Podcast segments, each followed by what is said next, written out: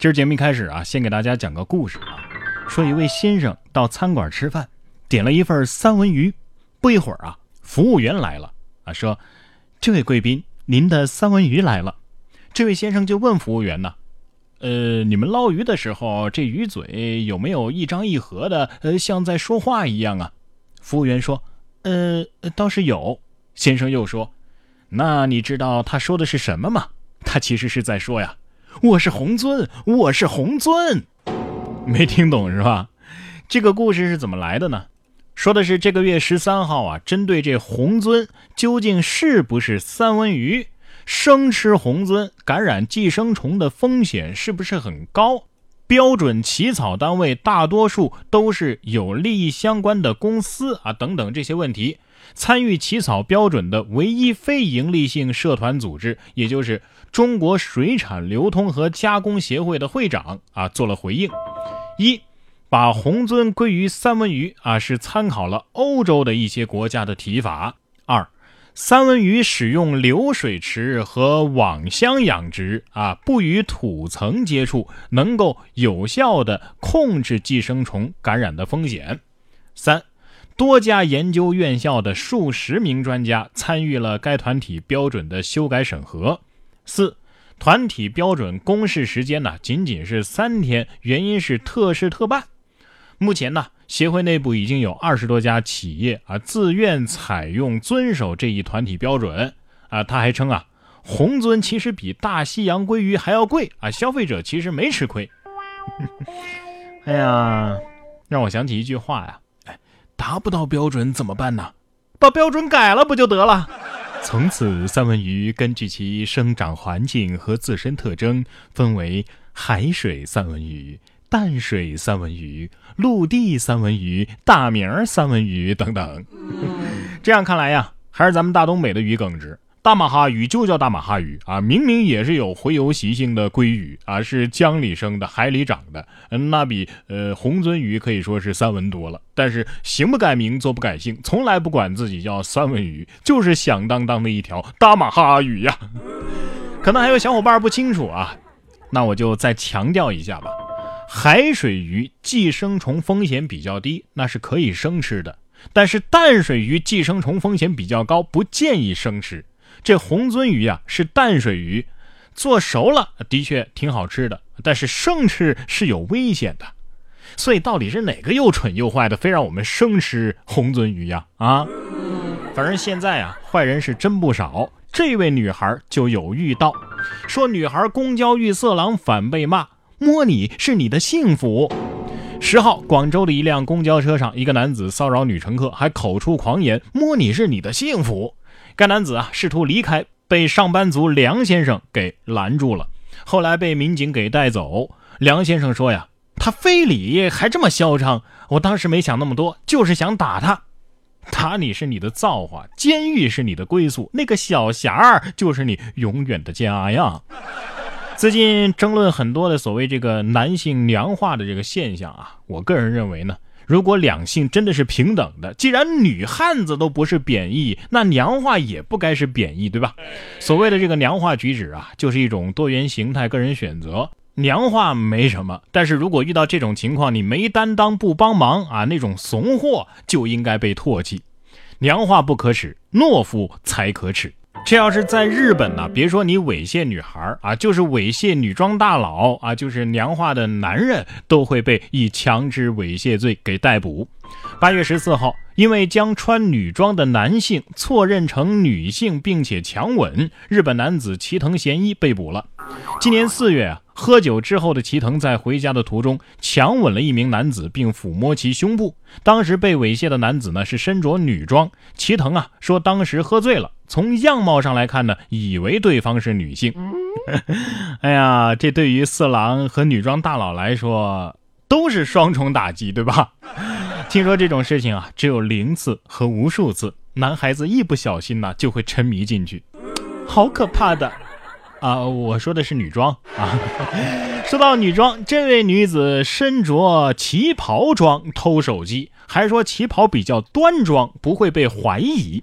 说近日南京开出的一辆动车上，一名身着青花瓷旗袍的女子偷走了乘客的手机，被发现之后呢，女子躲进车里上厕所，结果被乘客围堵，还报了警。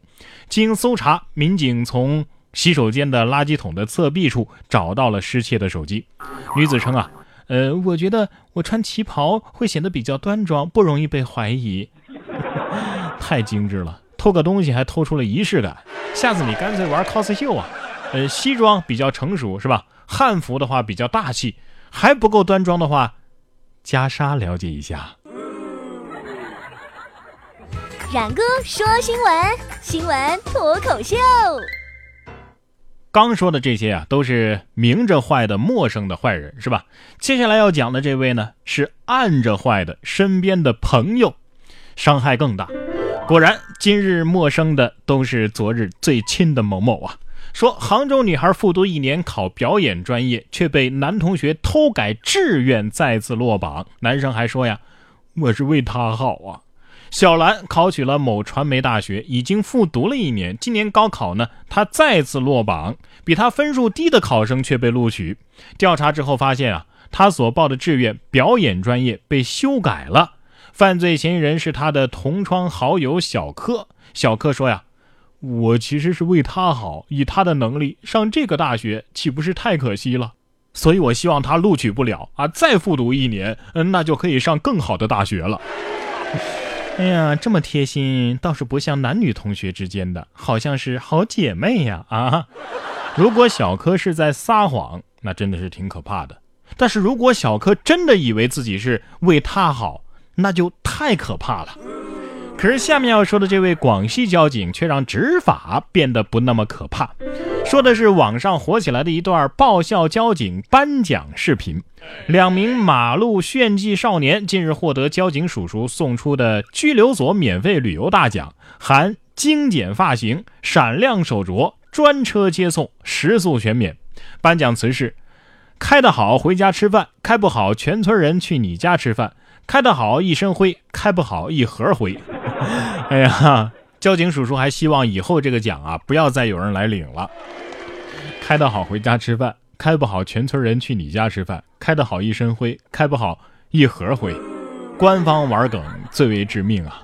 好好的交警，为啥想不开要改行做段子手呢？啊，词儿都让你说完了，我还说啥？同样是执法，哈尔滨的这种执法呀，就显得不那么的人性化了。说哈尔滨呢，昨天开始严查销售冥纸冥币，一经发现一律没收。十五号开始啊，哈尔滨市市场监督管理局啊，将在全市开展。严查冥纸冥币生产销售专项活动，以主城区城乡结合部为重点区域，以相关生产企业、纸品的小作坊以及各类集贸市场、医院和殡葬场馆周边为重点整治部位，依法查处和取缔生产、加工、销售冥纸冥币等封建祭祀用品，包括制作、加工纸人儿。啊，纸马、纸牛啊等等扎糊的迷信殡葬用品，对于严重违法生产销售冥纸冥币的行为，直接立案查处。嗯，如此一来的话，到了中元节那天，阴间估计有多家 P2P 暴雷，股市大跌吧？没事啊，现在现金不让用了，以后咱上坟刷二维码吧，是吧？换个角度想啊，这其实是在告诉你们，活着的时候啊，再有钱，死了也没钱用。所以要好好活着，享受人生呀！竟然感到一丝丝励志啊！啊，我就再多问一句话呀：这个一经发现一律没收，没收之后怎么办呢？统一焚烧销毁吗？那不还是一样的吗？传统习俗和封建迷信有时候这个界限啊，没有那么的泾渭分明。封建迷信的确是不可宣扬，文明祭扫呢也的确应当推广。但是马上就是中元节了。政策和民意之间是否应该相互尊重一点？希望啊，以后能够多多看到一些权衡审慎之后的双赢政策，而不是像这样直接一刀切。分分钟长姿势。最近很多人都在看热剧《延禧攻略》。剧中一言不合就打入冷宫，电视剧中的后宫其实就是古代皇帝安置失宠后妃的地方。去故宫参观的人也总要找找冷宫在哪里。然而实际上，明清的史料中并不存在一个叫做冷宫的宫殿。冷宫究竟指的是哪里？历来呢有两种说法，一种说法是指乾清宫、长春宫，一种说法是冷宫没有固定地址，关进王妃、皇子的地方便俗称冷宫。史料中也未曾记载紫禁城有冷宫匾额，可见冷宫并不是某一处宫室的正式命名。根据一些文献记载啊，明清时代被作为冷宫的地方有好几处。明代万历皇帝王宫妃受万历皇帝冷落，被幽禁在东西六宫最偏僻的景阳宫整整十年，日子过得甚是凄惨。明末天启皇帝时，成妃李氏得罪了权势赫赫的太监魏忠贤，被由长春宫赶到豫园西面的乾西宫一住四年。先后被幽居乾西的还有定妃、克平等人。这个冷宫在紫禁城内之西。光绪皇帝的珍妃被慈禧推落井之前，据说关在锦旗阁北边北三所，这地方就在今天珍妃井西边的山门里。可见宫廷斗争的残酷性。